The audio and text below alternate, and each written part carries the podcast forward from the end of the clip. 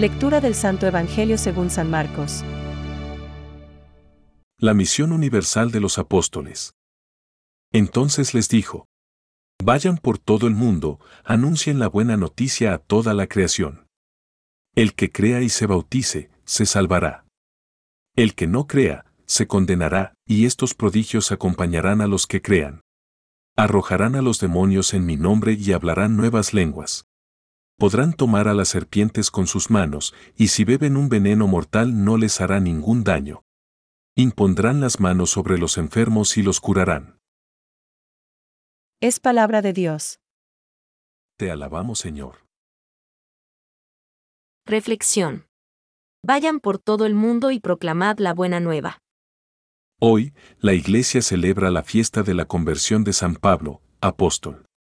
El breve fragmento del Evangelio según San Marcos recoge una parte del discurso acerca de la misión que confiere el Señor resucitado. Con la exhortación a predicar por todo el mundo va unida la tesis de que la fe y el bautismo son requisitos necesarios para la salvación. El que crea y sea bautizado, se salvará. El que no crea, se condenará. Además, Cristo garantiza que a los predicadores se les dará la facultad de hacer prodigios o milagros que habrán de apoyar y confirmar su predicación misionera. La misión es grande, vayan por todo el mundo, pero no faltará el acompañamiento del Señor. Yo estaré con vosotros todos los días hasta el fin del mundo.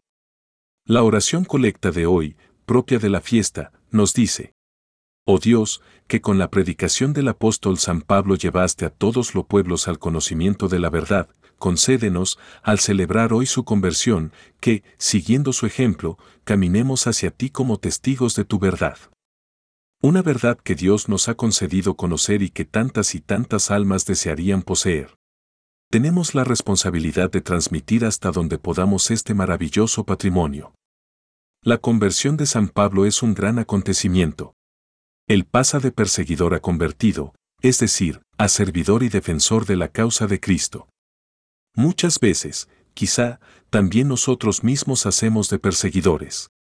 Como San Pablo, tenemos que convertirnos de perseguidores a servidores y defensores de Jesucristo. Con Santa María, reconozcamos que el Altísimo también se ha fijado en nosotros y nos ha escogido para participar de la misión sacerdotal y redentora de su Hijo Divino. Regina Apostolorum, Reina de los Apóstoles, ruega por nosotros. Haznos valientes para dar testimonio de nuestra fe cristiana en el mundo que nos toca vivir. Pensamientos para el Evangelio de hoy. Saulo fue conducido a Ananías. El lobo devastador es llevado hasta la oveja. Pero el pastor, que desde lo alto del cielo lo conduce todo, le asegura. No temas. ¡Qué maravilla! El lobo cautivo es conducido hasta la oveja. El cordero, que muere por las ovejas, le enseña a no temer. San Agustín. La conversión de San Pablo se produjo en el encuentro con Cristo resucitado.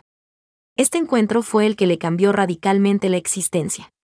En esto consiste su conversión y la nuestra. En creer en Jesús muerto y resucitado. Benedicto XVI nuestro Señor vinculó el perdón de los pecados a la fe y al bautismo. Vayan por todo el mundo y proclamad la buena nueva a toda la creación. El que crea y sea bautizado se salvará. El bautismo es el primero y principal sacramento del perdón de los pecados porque nos une a Cristo muerto por nuestros pecados y resucitado para nuestra justificación, a fin de que vivamos también una vida nueva. Catecismo de la Iglesia Católica, número 977.